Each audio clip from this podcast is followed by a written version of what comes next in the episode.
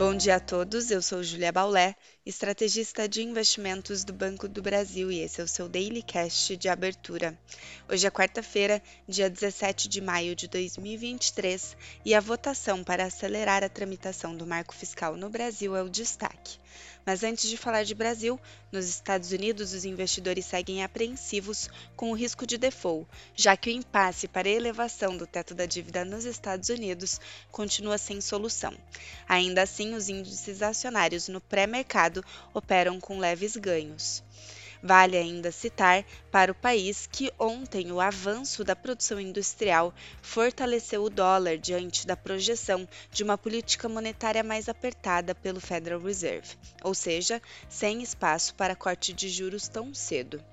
Na Europa, as bolsas seguem mistas e digerem dados de inflação que saíram para a região.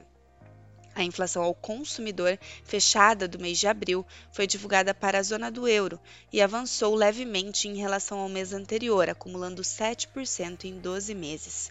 O dado veio em linha com o esperado. Na Ásia, as bolsas fecharam mistas. Destaque para a Bolsa de Tóquio, que atingiu 30 mil pontos pela primeira vez desde setembro de 2021. O movimento é explicado pelo PIB do país no primeiro trimestre deste ano, que foi divulgado e veio acima das expectativas. A economia cresceu 0,4% no período, ante a mediana das expectativas de 0,1%.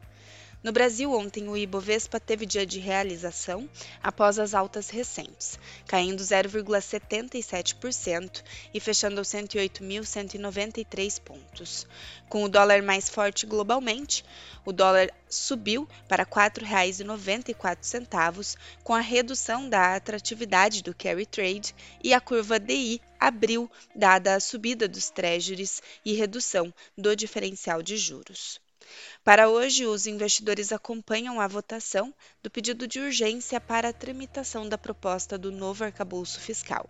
Esse é o grande destaque do dia. A agenda de indicadores, por sua vez, segue fraca, com atenção para as vendas no varejo.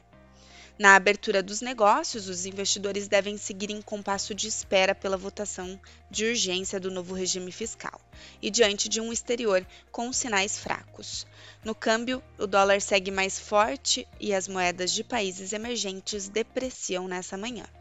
Ficamos por aqui, um bom dia a todos e até a próxima!